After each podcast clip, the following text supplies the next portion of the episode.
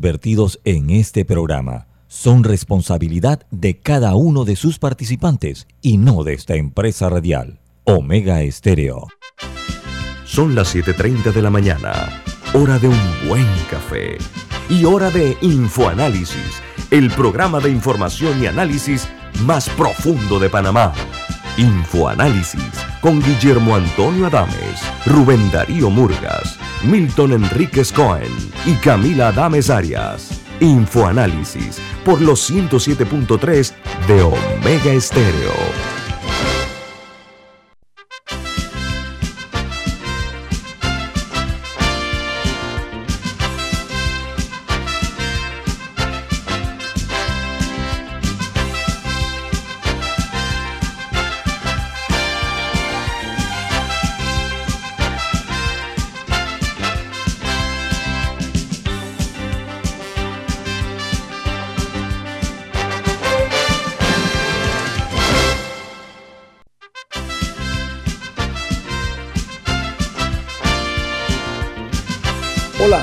Bienvenidos. Esto es Info Análisis, un programa para la gente inteligente. Hoy es 24 de febrero del año 2022 y este programa es presentado por...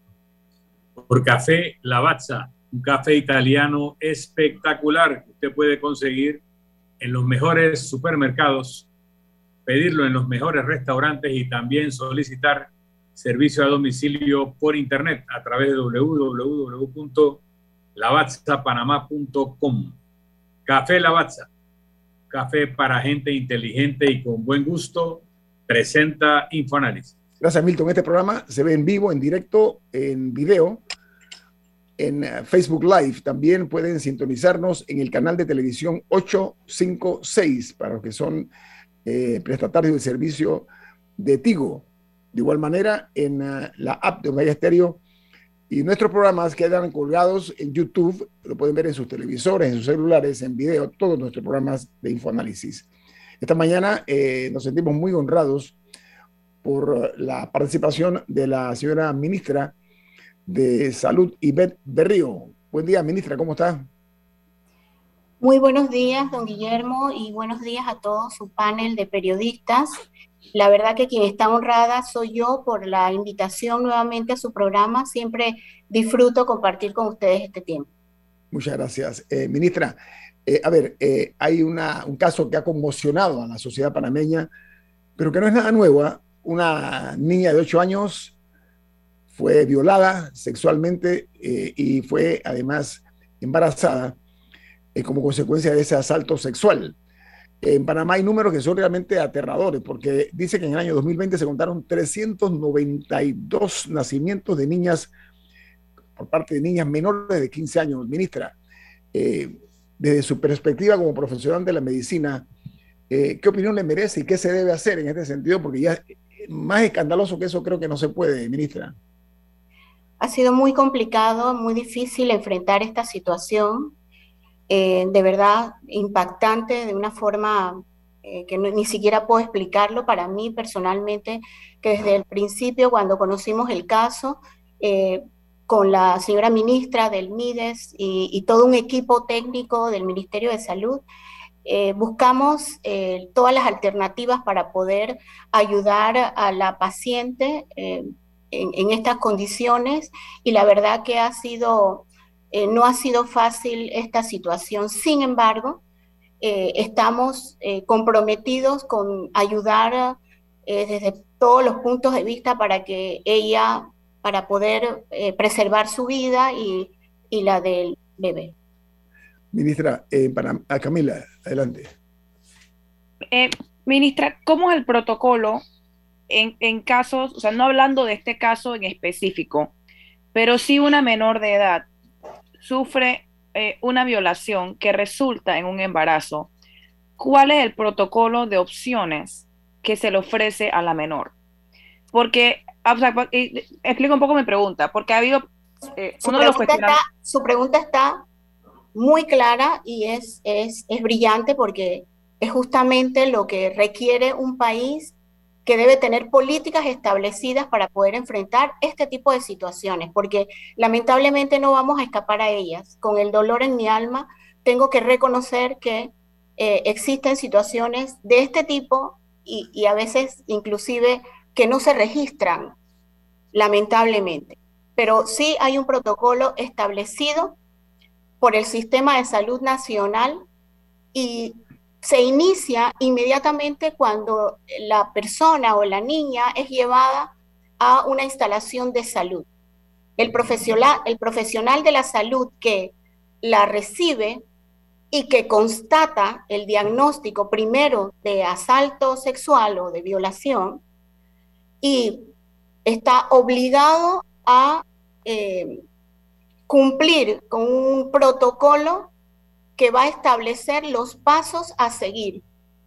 Un protocolo ya bien eh, estudiado y bien eh, planificado, no de ahora, esto tiene mucho tiempo, que establece una política para primero proteger eh, la, la, identidad del paciente y proteger también su salud. Se le está, estamos obligados a iniciar inmediatamente estudios específicos para ir determinando eh, patologías de transmisión sexual y sobre todo para determinar si hay o no un embarazo.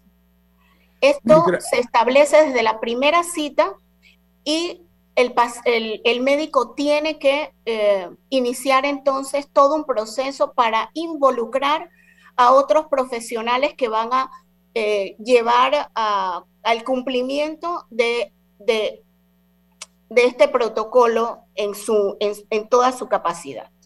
Señora ministra, además del protocolo médico que usted ha descrito, hay un protocolo de tutela social. Eh, esa niña en esta situación queda en manos de algún tipo de sistema de protección inmediata. Y dos, cuando vemos esta terrible noticia de una niña de 8 años embarazada, uno tiene que sospechar que la niña había estado siendo abusada no una vez. Totalmente de acuerdo con usted. Así es. Y también tenemos que pensar que no es el único caso en Panamá de menores de esa edad que están siendo abusadas sexualmente. Aquí en este caso concreto, que hay que proteger la identidad de la niña, ya se identificó al abusador, ya fue apresado, ya está siendo procesado o todavía no tenemos esa información. Es muy importante su pregunta porque la ciudadanía debe conocer que esto es un delito y que las autoridades eh, gubernamentales, vuelvo y, e insisto, tenemos la obligatoriedad de cumplir con todos los pasos del protocolo. La niña eh, o el paciente o la persona que, sufre este tipo de, de situaciones, además de ser atendida, se activa inmediatamente eh, una llamada de alerta donde se involucran no solamente las autoridades de salud, sino también las autoridades de otros ministerios que tienen que ver con esta situación. En, este caso, eh, el ministerio, eh, el MIDES, se, inmediatamente se le fue notificado eh, CENIAF también inmediatamente se le fue notificado y ellos también tienen un protocolo. La niña eh, fue separada de, la persona con quien ella vivía y se establece entonces, de acuerdo a las políticas que, tiene, que tienen estas entidades, se establece en un albergue, digamos, para la protección y para dar seguimiento al caso. También se activa, por supuesto, las, eh, las entidades de seguridad pública, que en este caso se, dieron, se dio inmediatamente y se identificó inmediatamente a la persona que estaba involucrada directamente con la niña, la persona que tenía la niña bajo su techo, lamentablemente, y que seguro esta situación eh, se daba desde hace mucho tiempo y ustedes me perdonan porque esto ha sido para nosotros un caso muy complejo y, la verdad que ha sido muy difícil enfrentarlo. Pero les puedo decir que gracias a Dios esta persona fue apresada inmediatamente y está en la cárcel. Mire, ministra, yo antes de formularle mi pregunta tengo una por parte de la doctora Celia Moreno. Ella dice, pregúntele a la ministra sobre el respeto del protocolo de la, del aborto terapéutico. Sí, totalmente. Eh, y es allí donde nosotros, eh, pues cuando se da el caso y, la comisión que toma la decisión de el siguiente paso, digamos, la que puede tomar la decisión del aborto terapéutico, recibe el caso lamentablemente con, con el tiempo en que podíamos tomar esta decisión, ese tiempo ya había pasado por, por, una, por un par de semanas, entonces nos vemos limitados, nos vemos limitados a tomar la decisión y por eso desde ese momento, mire, porque todo ha sido eh, una, la obligatoriedad para, para el sistema de salud de buscar también una alternativa a través de una ley que podamos nosotros ampliar un poco más ese tiempo que ya está establecido en, los, en, las, en los protocolos técnicos. Consideramos, y esto lo, lo han manifestado los especialistas, los especialistas en este tipo de situación, que ese tiempo para poder realizar el aborto terapéutico hoy en día en Panamá puede ser ampliado. Y esa, ese, esa toma de decisión eh, nos va a permitir ayudar a estas niñas en caso tal de que vengan con un poquito más de tiempo y viendo que todavía eh, el, feto no estaba formado en sí. Me explico, pero cuando llegó a la comisión el caso, lamentablemente eh, ya había pasado el tiempo que la ley permite para hacerle un aborto terapéutico. Pero, pero una pregunta, la niña de 8 años no es un caso típico. La ley que ustedes utilizaron para determinar si cabía el aborto terapéutico toma en cuenta el peligro a la vida de la niña de continuar con el proceso, porque no es lo mismo una persona de 13, 14 años que una persona de 8 años ¿no? que está embarazada. Mire, eh, por eso le digo, esto es, ha sido tan fuerte, o sea, yo, yo creo o sea, yo no, puedo explicarles a ustedes con palabras lo que este, enfrentar este caso ha sido, porque vuelvo y le repito, nosotros quisiéramos hacer más, hubiésemos querido hacer más por ella, pero la ley está establecida y nosotros tenemos que actuar apegados estrictamente a lo que nos permite el Código de Salud y la ley. Entonces, allí, por eso le estaba hablando, que se ha activado una comisión de especialistas para presentar una nueva propuesta y que sea estudiada para ampliar un poco más eh, el periodo en que se pudiese enfrentar la situación con un aborto terapéutico. En el caso específico de la niña, por supuesto que el riesgo de vida es, extremadamente alto, pero vuelvo y repito, son decisiones que no nos permite la ley tomar sin estar dentro del marco de lo establecido y nosotros no podemos actuar fuera de lo establecido por la comisión desde el punto de vista legal. Bueno, yo le iba a hacer una pregunta, pero le di la preferencia a la doctora Celia Moreno. Eh, ministra, eh, este tema eh, es aberrante. Eh, por una parte, eh, sin la menor duda, eso no puede quedar en la nada, como queda en muchos casos, ¿no? Entiendo que esta niña ya tiene casi seis meses de embarazo. Mi pregunta es, además de la siete meses, bueno, además de la fórmula que tiene que buscarse ya, porque las estadísticas en nuestro país eh, señalan que muchas veces son víctimas de abuso del padrastro, eh, del tío, de un familiar, de un vecino. Es un hecho conocido, ministra. Hablemos ahora de lo que es la educación hacia los padres, no, únicamente hacia los niños, para que ellos sepan también advertir cuando esas eh, eh, caricias peligrosas, como se le llama en, términos profesionales, cuándo son detectables, cuándo no, y, cuándo, y qué debe hacer un padre de familia una madre, porque hay muchísimas madres solteras en ese tipo de casos de estar alertas para evitar que eh, desemboquen en este tipo de tragedias, que son porque es una tragedia para cualquier menor de edad quedar embarazada. Al regreso, ministra, le voy a agradecer que me responda esto porque no podemos omitirla. Sí, viene más aquí en Info Análisis, un programa para la gente inteligente.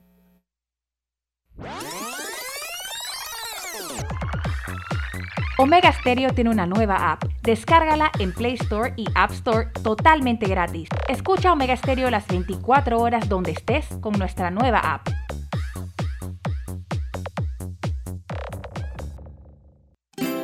Hogar y Salud les hace la vida más fácil con la extraordinaria línea de pañales nocturnos para adultos Prevail. Los pañales nocturnos para adultos Prevail son 100% absorbentes y de uso prolongado sus exclusivos materiales los hacen 100% respirables, brindando máxima comodidad. Para su conveniencia, los pañales Prevail vienen en todos los tamaños. Visite cualquiera de las sucursales de Hogar y Salud y pida sus pañales nocturnos para adultos Prevail. Hogar y Salud les hace la vida más fácil. Los pañales nocturnos para adultos Prevail tienen su descuento para jubilado.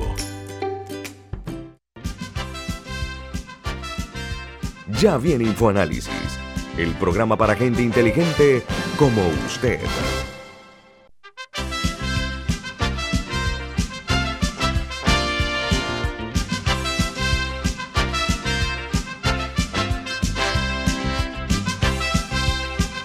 Don Milton, usted tiene un mensaje importante para nuestros oyentes. Cuéntenos. Así es. En Banco Aliado te acompañamos en tu crecimiento financiero ahorra con tu cuenta Más Plus, mejorando el rendimiento de tus depósitos. Banco Aliado, tu aliado en todo momento.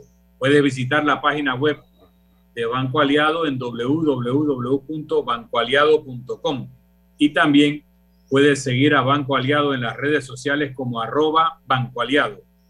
Banco Aliado, tu aliado en todo momento. Bueno, con nuestro reiterado agradecimiento y aprecio a la ministra de Salud, Ivette Berrío, que ha sacado su valioso tiempo para hablar con ustedes a nivel nacional e internacional esta mañana aquí en Infoanálisis. Ministra, veamos antecedentes.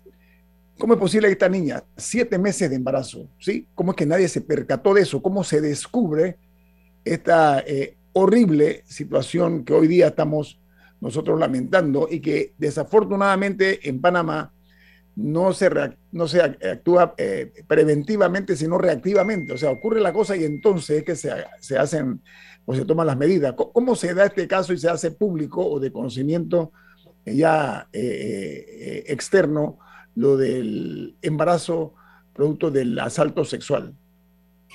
Bueno, entiendo que un familiar ve a la niña y se da cuenta que hay algo que no está bien en su anatomía porque le notó que el vientre estaba muy aumentado, una niña delgadita, pequeña, y le vio el, vientre aumentado, así que decidió llevarla rápidamente a un centro de salud.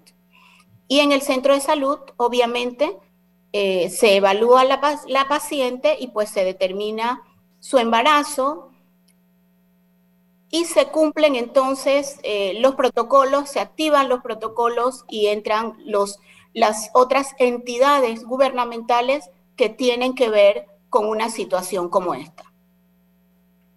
Camila. Eh, regresando un poco a mi pregunta anterior sobre los protocolos, eh, cuando, cuando lamentablemente se dan miles de casos como este todos los años, porque la cifra de embarazo adolescente usualmente rondan como los 10.000 al año. Ahora, quiero decirle, y la interrumpo porque se ha estado trabajando eh, inclusive con entidades eh, internacionales como UNFA de las Naciones Unidas, en conjunto con el Ministerio de Salud, el Ministerio de Desarrollo eh, y el MEDUCA para enfocar este, esta situación de una manera técnica y ayudar en todos los sentidos a, que, eh, a poder disminuir el porcentaje de embarazos adolescentes. Nosotros eh, a finales del año pasado tuvimos un congreso justamente eh, dilucidando las políticas que ha desarrollado el Ministerio de Salud para poder disminuir eh, los porcentajes de embarazo adolescentes. Y estas políticas van eh, dirigidas principalmente en áreas donde eh, los porcentajes de embarazo adolescentes se, se han dado mayormente en los últimos años. ¿Qué son? Las comarcas. La mayor incidencia está en las comarcas. La mayor incidencia, las, las comarcas y las áreas de difícil acceso son las áreas donde hay un mayor porcentaje de casos de violación de, de, niñas y adolescentes. Señora ministra, usted toca un tema muy sensitivo, porque por una parte la Constitución obliga al Estado a la tutela de la cultura de los pueblos originarios y por otra parte hay una serie de normas eh, en nuestra legislación, además de convenios internacionales sobre los derechos del niño y la niña, etc. Pero cuando hay tradiciones que promueven el matrimonio a los 12 y 13 años.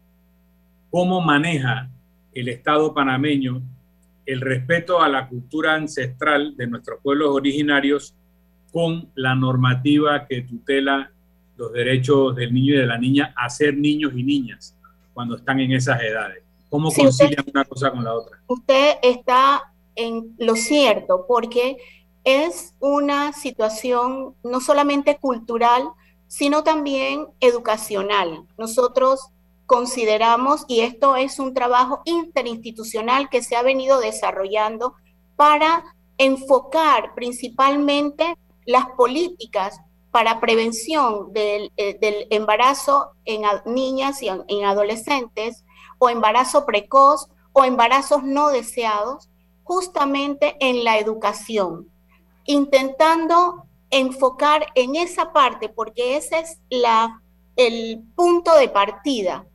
Como dijo eh, don Guillermo, cómo un niño puede detectar que ciertas eh, caricias eh, no son adecuadas. Me explico, ¿Qué, qué, qué es lo que se debe permitir y qué es lo que no se debe permitir. ¿Quién se puede acercar a mí?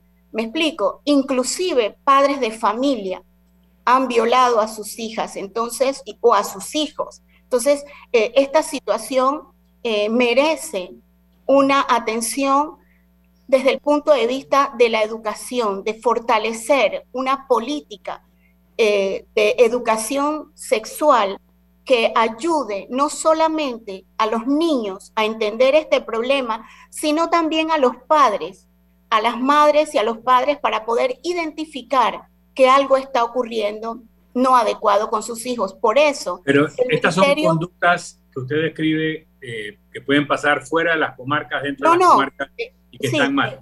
Así es.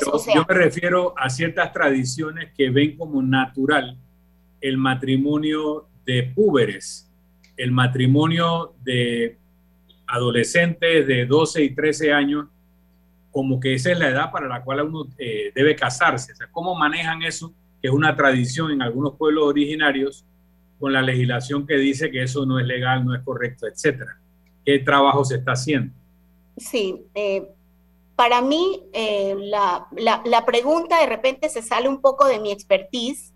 Eh, sin embargo, le puedo decir que trabajando en estos temas con los, las otras entidades gubernamentales, por eso eh, insisto, es imprescindible que se establezcan políticas para poder, para que estos pueblos, porque cuando ya tienes un, nivel cultural, estas, estas cosas es muy complicado eh, penetrar en la cultura de nuestros pueblos originarios. Y yo hablaba en general porque esto no es que solamente se dan las comarcas, o sea, las políticas están establecidas para, para enfrentar un caso en cualquier parte del territorio del país, porque es así realmente. Se da en cualquier parte del territorio nacional. Sin embargo, como usted bien lo, menciona, eh, eh, las cosas culturales hacen que vean con ojos diferentes ciertas conductas.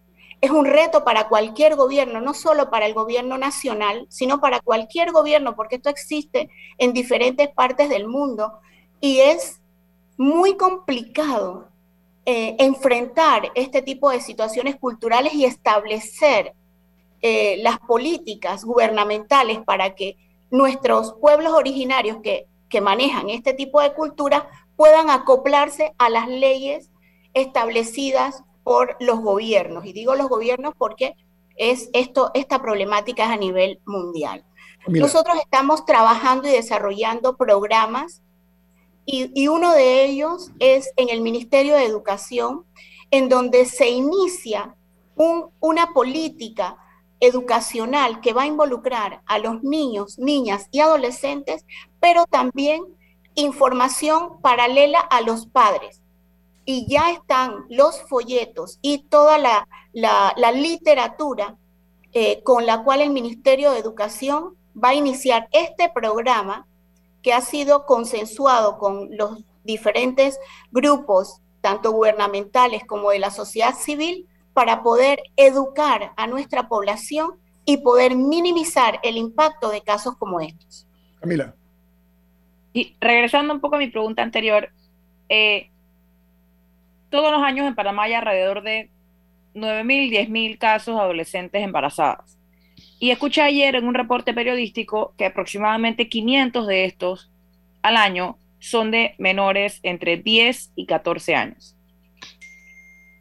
Te preguntaba por el protocolo, porque según lo que dice el Código Penal, eh, se permite eh, el aborto en, casos de, de, violación o de peligro a la vida, pero ahí se habla de dos meses, de que es hasta los dos meses de embarazo, y si no vienen consecuencias penales. Pero, ¿cómo funciona? Si alguien llega, ¿cuánto tiempo demora? Porque ha habido casos internacionales en los que los casos llegan a la corte o y, y la niña termina teniendo que parir porque para cuando, para cuando deciden hacerlo, se demoran dos, tres, cuatro semanas y ya se pasan los dos meses. En Panamá, en la, práctica, en la práctica, ¿qué tan disponible está esa opción para las menores en la práctica? Mire, nosotros somos, y lo fui muy claro porque el, el tema viene desde el inicio del programa. Cuando la paciente llega a las, al, al consultorio médico, se tiene que activar inmediatamente un protocolo específico que le da información a un equipo médico que va a tomar la decisión de realizar el, eh, el, aborto terapéutico siempre y cuando estemos dentro del marco que la ley nos permite realizar. O sea, no se necesita una autorización judicial, no se necesita nada de eso. El equipo médico puede eh, tomar pero no, no, no es que el, no, no, no es que no es así. No es que el mismo médico toma la decisión. Estoy hablando de que se activa un protocolo y el protocolo conlleva una serie de pasos. Y esta serie de pasos le va a permitir a la comisión tomar la decisión en caso de que, de que la situación clínica que presenta la paciente se permita. En este caso específico, ya estaba fuera del tiempo que legalmente se le permite a la comisión, a la comisión, tomar la decisión de un embarazo, de un aborto terapéutico. Y ahí es donde nos duele en el alma, porque tenemos a una niña de 8 años que estamos cuidando y protegiendo desde el punto de vista médico para llevarla a la culminación hasta donde es posible de, este embarazo. Hay una, hay una, ya hay un equipo médico, especialistas de todos los tipos, atendiendo específicamente este caso de dos hospitales del país con el más, o sea, con el más alto, alto índice profesional y hemos hecho un equipo para atender específicamente este caso. Por eso las situaciones se han trastocado porque es nuestro primer caso con esa edad, pero hemos tenido nosotros que eh, recurrir al expertise de nuestros profesionales con la seguridad de que vamos, y esto es a, la, a uno de los comentarios del licenciado Milton, Milton Enríquez, que eh, tenemos la certeza que el nivel técnico profesional de nuestro, de nuestro equipo de ambos hospitales está cuidando desde ya la evolución de este embarazo de cerca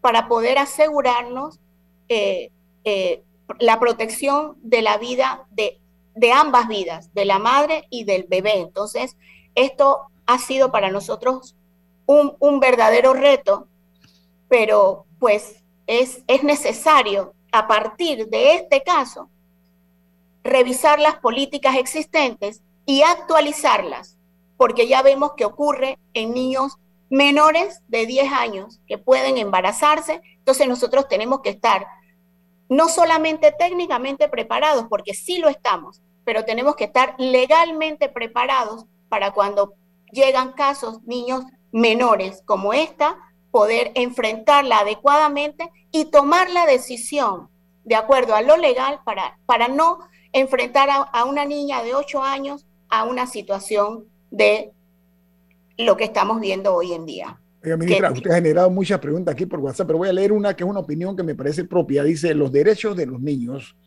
son transversales, sea el niño originario o no. La Convención sobre los Derechos del Niño es clara en sus postulados, dice una, una oyente. Ministra, soy consciente que usted es una persona muy ocupada. Le puedo quitar un par de minutos al regreso del corte comercial, ¿sabe por qué? Porque Colombia ayer anunció el presidente Iván Duque que van a usar, van a quitar el uso de las mascarillas en lugares públicos dentro de ciertas condiciones. Le quitamos no más de cinco minutos, ministra, ¿puede? Cómo no, con mucho gusto. Oiga, aprecio su generosidad. Viene más aquí en Info Análisis. Este es un programa para la gente inteligente.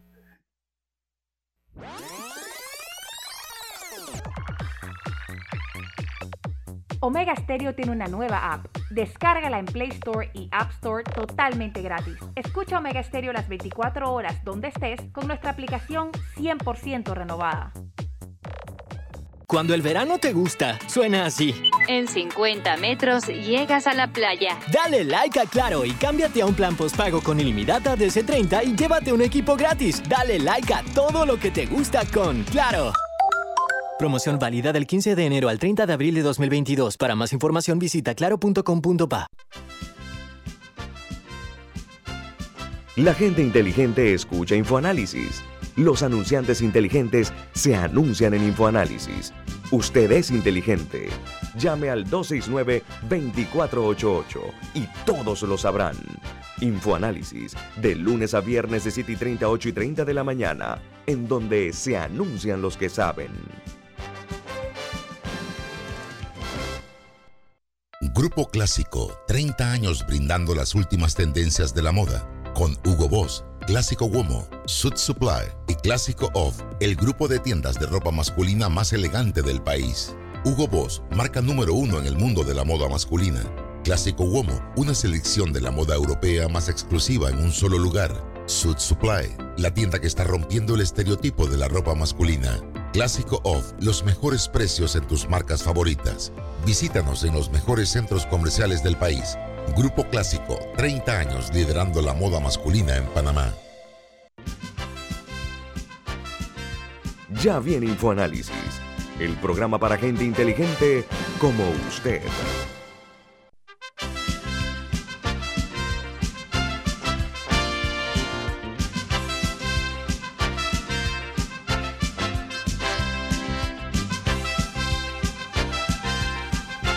Sin el ánimo de abusar del tiempo de la ministra, pero con una solicitud respetuosa, le hemos pedido unos cuantos minutos más, ministra. Voy directo a la pregunta. El gobierno de Colombia, a través del presidente Iván Duque, ha anunciado que va a dejar de exigir el uso de mascarillas en los espacios abiertos en las ciudades con los mejores indicadores de vacunación contra la COVID, cuando eh, eh, está cediendo un poco pues, lo, lo, que es el impacto de los contagios que ha provocado la variante Omicron. En Panamá, Ministra, ¿qué se piensa hacer al respecto? ¿Se va a considerar este tipo de medidas eh, eh, cuando es más del 70%? Colombia dice que el 70% de la, de la vacunación doble, ciudades donde haya números más arriba del 70%. ¿Qué ha hecho Panamá? ¿Qué se piensa hacer? Adelante, ministra. Sí, muchísimas gracias, don Guillermo, por la pregunta. Definitivamente, nosotros eh, en nuestro país estamos teniendo una muy buena reacción eh, con respecto a las medidas de bioseguridad, las personas en general eh, han continuado o, se mantienen con, eh, con sus mascarillas, protegiéndose, etcétera, y esto aunado con la política de contención y la trazabilidad y el, mantenernos realizando las pruebas para detectar los casos positivos, además del proceso de vacunación que a mi juicio, ha sido exitoso en nuestro país. Eh, creo que todo este conjunto de, medidas eh, nos han ayudado a tener una situación epidemiológica eh, con la cual contamos en el día de hoy. Sin embargo, conversando, digo, la palabra no es conversando, pero analizando este punto con el señor presidente de la República y con los equipos expertos que asesoran Panavac ante la toma de decisiones de las políticas a seguir de acuerdo a los niveles epidemiológicos de nuestro país, consideramos que no debemos apresurarnos todavía.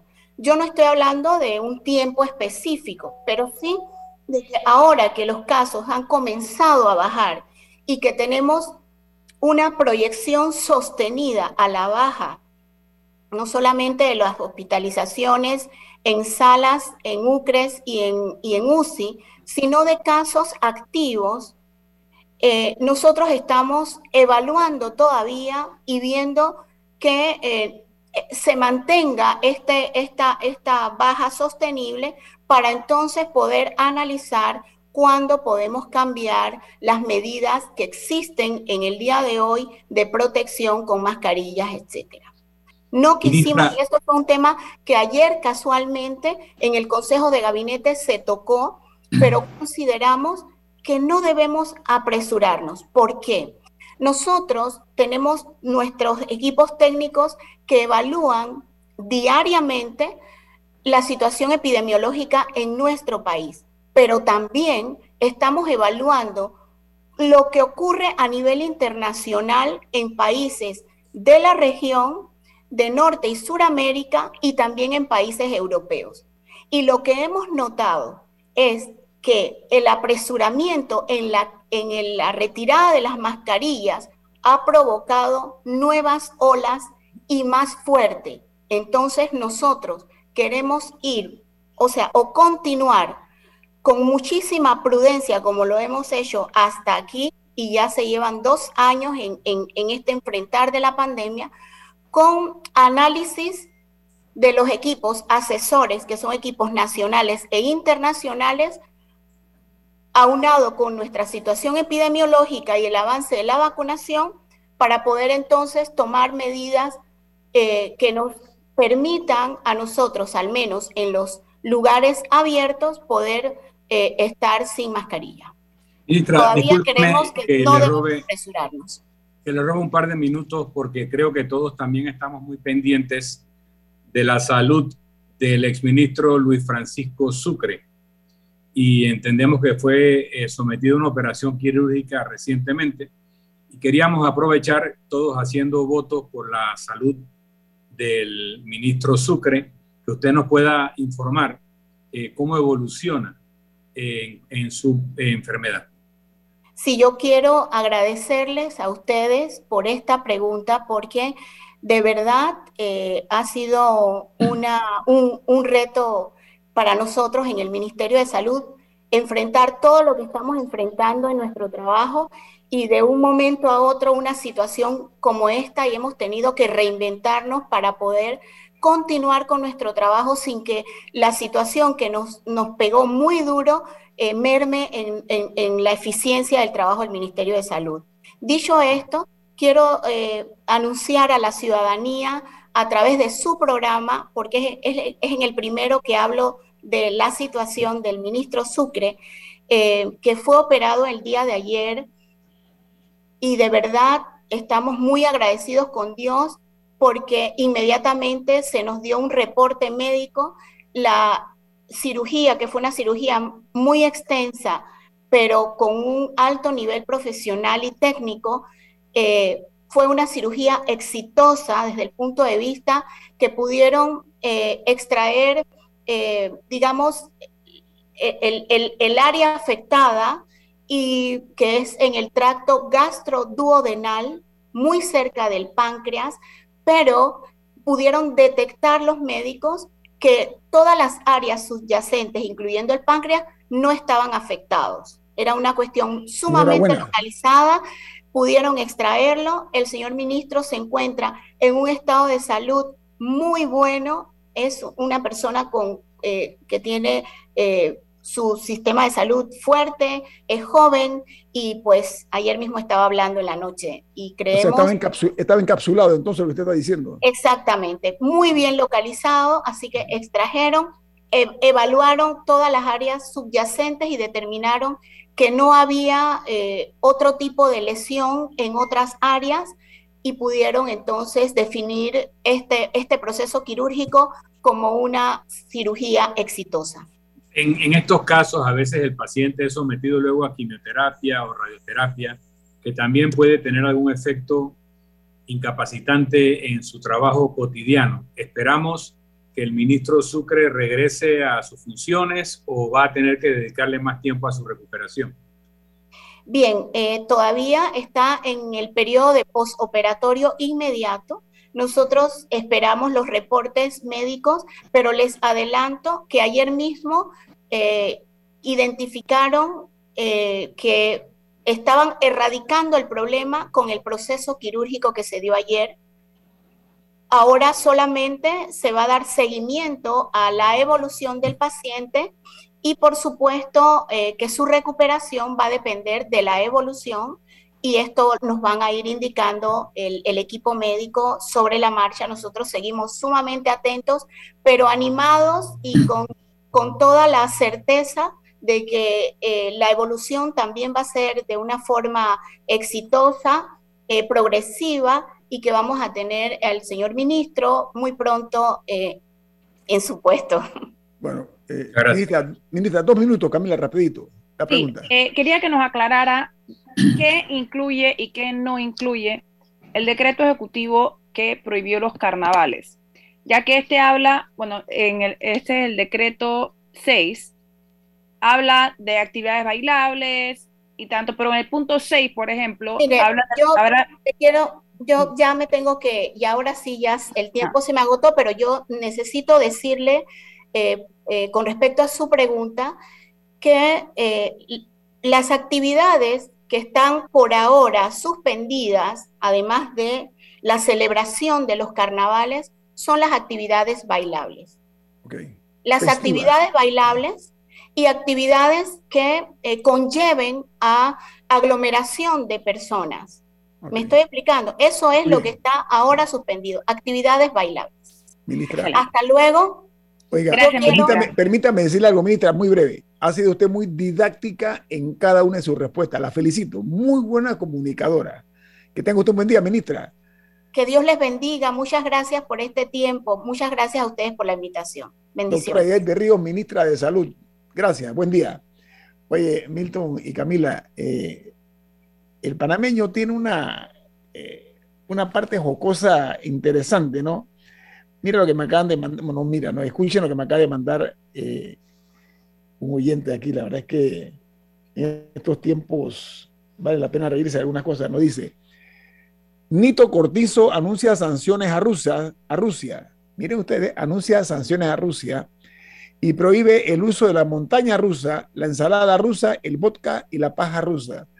Este, este país aquí la gente no. Bueno, dentro de todo, el, humor, del panameño prevalece ante todo. En esta hora me parece, oye, la ministra muy, muy bien, la verdad, lo que le dije e, e, es, sentido, muy didáctica. Bueno, en el tema, el tema de la niña eh, abusada, estoy hablando embarazada. Bueno, es que yo estaba tratando de entender un poco el tema del decreto porque siento que hay preguntas de personas, porque el, el, el punto 6 Dentro de la lista de actividades no, permitidas, habla de aglomeraciones en residencias conocidas como parking. Entonces, alguien me preguntaba, ¿qué, qué, qué es una aglomeración en una casa? Si una familia decide alquilar una casa en el interior y son 20 y deciden ir, o sea, como, ¿dónde estaba la línea? Pero bueno, ya por lo menos la ministra dio a entender que es, que es en caso de actividades bailables Así que eh, espero que a cualquier oyente que haya tenido alguna duda, que eso lo haya ayudado. Vamos al corte comercial. Esto es Info Análisis, un programa para la gente inteligente.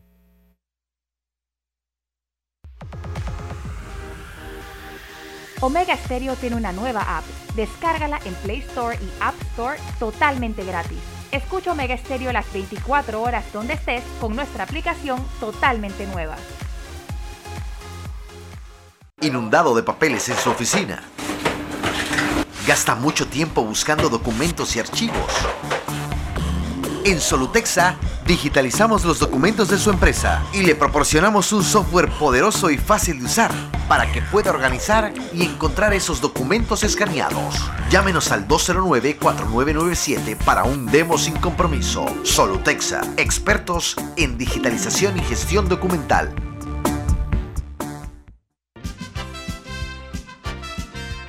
Ya viene InfoAnálisis, el programa para gente inteligente como usted.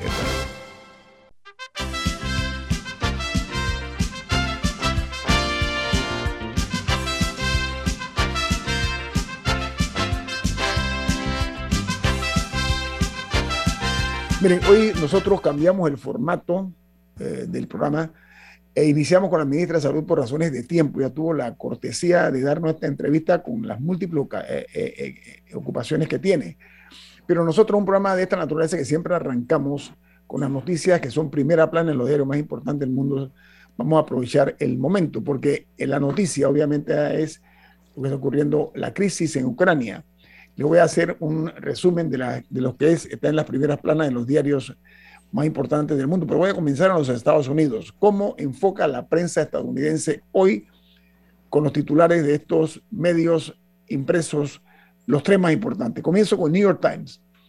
New York Times titula, Rusia ataca Ucrania y Joe Biden condena las acciones de Vladimir Putin, perdón, y dice que el mundo eh, hará que Rusia rinda cuentas. El presidente de los Estados Unidos describió las acciones del presidente ruso como una guerra eh, premeditada, elegida, eh, que traerá una pérdida catastrófica de vidas. Eh, se informa de explosiones en Kiev, en Charkiv y en Kramatorsk y otras partes del país.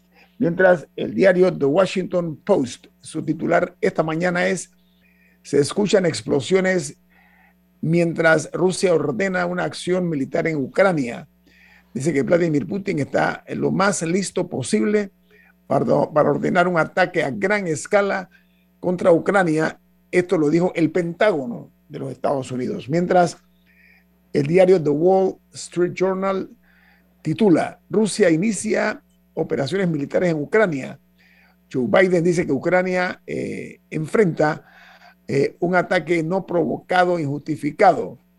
Y dice que la operación militar rusa en Ucrania enturbia los mercados al punto que los inversores corrieron en busca de eh, seguridad, empujando a la baja las acciones y elevando el precio del petróleo, el oro y los bonos del gobierno ocurrió algo insólito. El, Reino Unido e Inglaterra, el ministro de Defensa británico dijo estar listo para patear a Vladimir Putin como lo hicieron con Nicolás I, eso fue en el año 1850 y tanto, eh, y el caso se dio en Ucrania para referencia histórica. Él dijo que Vladimir Putin se ha vuelto tonto, dice el, ministro de Defensa. No ha sido muy bien acogida este tipo de expresiones del, alto funcionario eh, británico. Hay una nota que dice quiénes son los líderes que apoyan a Vladimir Putin en el mundo. Se los voy a dar a reconocer los nombres que ya han expresado respaldo a Putin. Dice que son Nicolás Maduro, Daniel Ortega, Donald Trump, los presidentes de Irán y Siria y Cuba.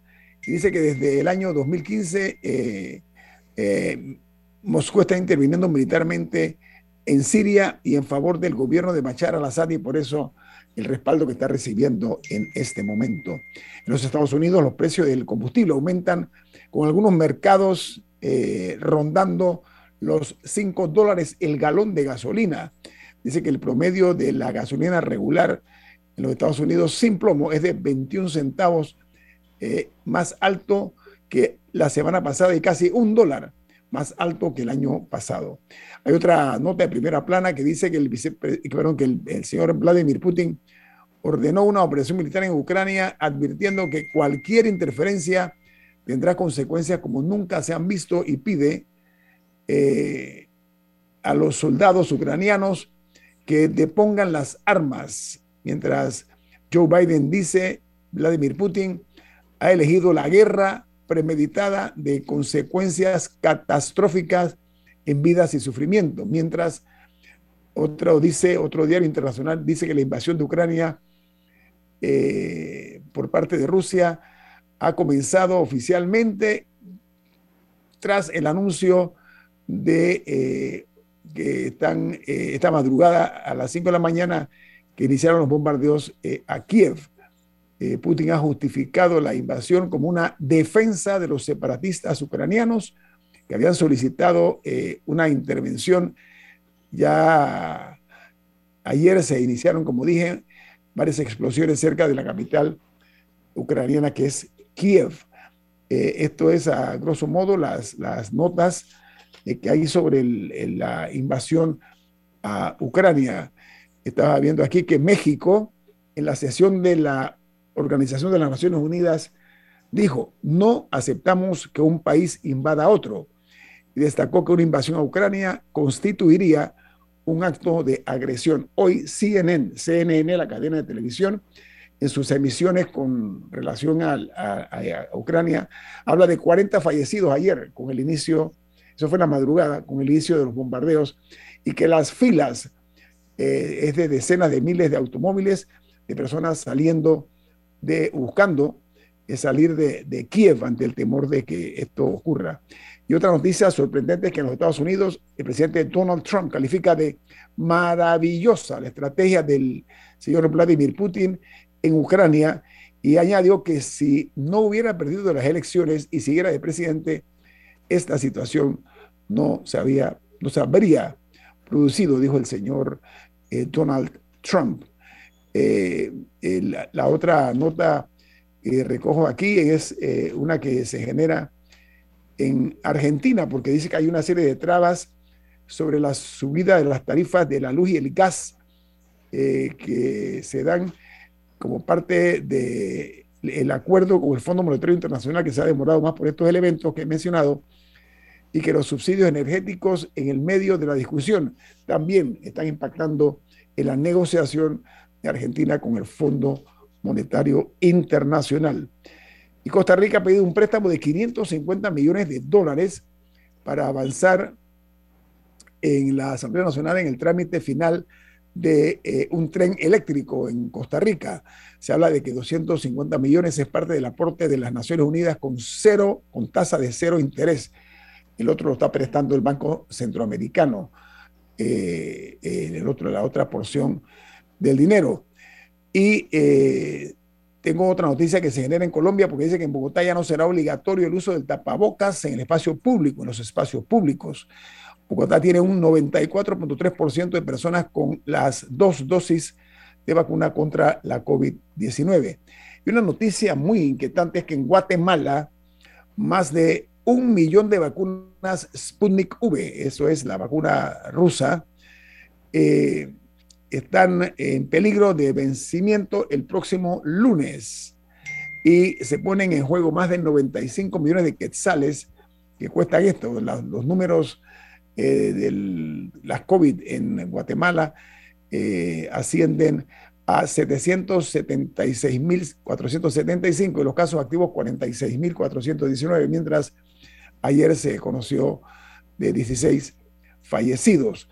Eh, aquí yo termino con las notas internacionales porque quiero, eh, eh, Milton y Camila, que toquemos el tema que creo que es necesario que está ocurriendo en nuestro país, es que la gasolina va a subir el precio y que se va a pagar el litro de gas, de gasolina, perdón, de 95 octavos a 1.059 el litro y el de 91 octanos 1.033. Ya estamos hablando de casi 4 dólares el galón en Panamá. Eh, en este momento, ya creo que ya superamos los cuatro. Sí, en este momento es una, es una, es un eh, evidentemente un duro golpe al, bolsillo, pero es una situación que escapa a nosotros. y, lamentablemente eh, los pronósticos indican que va a seguir subiendo. Es más, después de lo ocurrido ayer con, con Rusia y Ucrania, el barril de petróleo también superó los 100 dólares. superó los 100 dólares. Y eso probablemente va a continuar. Oiga, Milton, usted y Camila recuerdan el caso de los Diablos Rojos.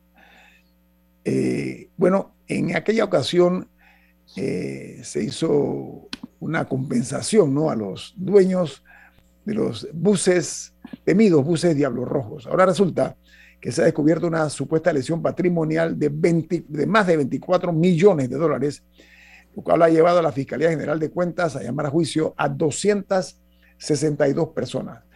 Cuando eso se dio, esa negociación, Milton, recordarás aquí en Infoanálisis nosotros nos referimos a ello, porque decíamos que había un tufillo allí a algún tipo de negociado con beneficios a personas eh, cercanas al poder en aquel momento, ¿de acuerdo? ¿no? Bueno, hoy ya se conoce que hay 262 personas que están siendo investigadas por esta supuesta lesión patrimonial de Mira, 24 millones. Yo conozco bastante de ese tema porque cuando fui ministro también era presidente de la ATTT y bajo esa administración se presentaron las denuncias penales que hoy están llegando a etapa de juicio. Miren, allí habían cosas desde la indemnización que se le pagaba a los buses para dejar de circular, se les, se les compraba el cupo para que no hubiera un perjuicio familiar a los dueños de los cupos porque iba a haber un cambio. ¿Cuánto era el cupo, Milton, más o menos? Si recuerda, ¿cuál era el, precio de Milton, los, cupos más o menos cuánto se eh, evaluaron en aquel momento? No era lo mismo un bus que recorría los, no era lo mismo un bus que recorría los corredores que un bus de otra ruta. Y entonces había un valor. Un estimado, un estimado. 25 mil dólares o algo así por el cupo, no por el bus. El cupo. El bus tenía otro destino, se podía vender, se podía tasajear, etc. Y lo que acabó pasando es que empezaron a traer buses de otras rutas y los metieron como si fueran buses de corredor a recibir la indemnización de un bus de corredor. Luego empezaron a traer taxis y empezaron a pagarle el cupo del taxi como si fuera un bus de corredor. Luego, cupos de estos que se habían dado en garantía a préstamos en el Banco Nacional por un programa anterior, creo que fue un programa de financiamiento en la época de la presidenta Mireya Moscoso para renovar la flota del transporte. Cupos que se habían dado en garantía en el Banco Nacional acabaron siendo indemnizados y luego los dueños de esos buses se encontraban con que el Banco Nacional les quería cobrar un préstamo y no tenían cupo para otorgarlo porque el cupo se los habían adulterado y cobrado otras personas que no eran los verdaderos titulares del cupo. Y por ahí puedo seguir el, la lista de irregularidades que hubo totalmente delictivas con ese manejo de un programa cuyo valor original, cuando se aprobó, dijeron aquí hay que gastarse 4 millones de dólares, indemnizamos a todos los afectados y ponemos un sistema moderno de transporte, se fue a 25 millones de dólares por este tipo de maniobra. Así que lo que está siendo objeto del proceso es todo ese abuso, muchas veces en perjuicio de los verdaderos propietarios del bus o del cupo, algunos de los cuales se les sacó de la actividad del transporte producto de la introducción del Metrobús, que se quedaron sin hacha, calabaza ni miel, porque no tenían el bus, no tenían el cupo y tenían la deuda y no tenían cómo operar un ingreso, una, un negocio que les produjera un ingreso. Esto para algunas personas ha sido una tragedia, objeto del abuso de personas que desde cargos públicos y cargos sindicales, dirigentes del transporte, que eran parte de esto, eh, eh, perjudicaron a muchas personas humildes. La justicia tiene que actuar, esa es su responsabilidad. Bueno, viene Álvaro Alvarado con su programa Sin Rodeos, aquí en Omega Estéreo Milton. ¿Quién despide Infoanálisis? Nos vamos, pero lo hacemos disfrutando una deliciosa taza del café Lavazza un café italiano espectacular. Café Lavazza, un café para gente inteligente y con buen gusto. Despide Infoanálisis. Ha finalizado el Infoanálisis de hoy. Continúe con la mejor franja informativa matutina aquí en Omega Estéreo 107.3, Cadena Nacional. Limpieza Panamá la solución en servicio de aseo para su oficina. Continuamos adaptándonos a las necesidades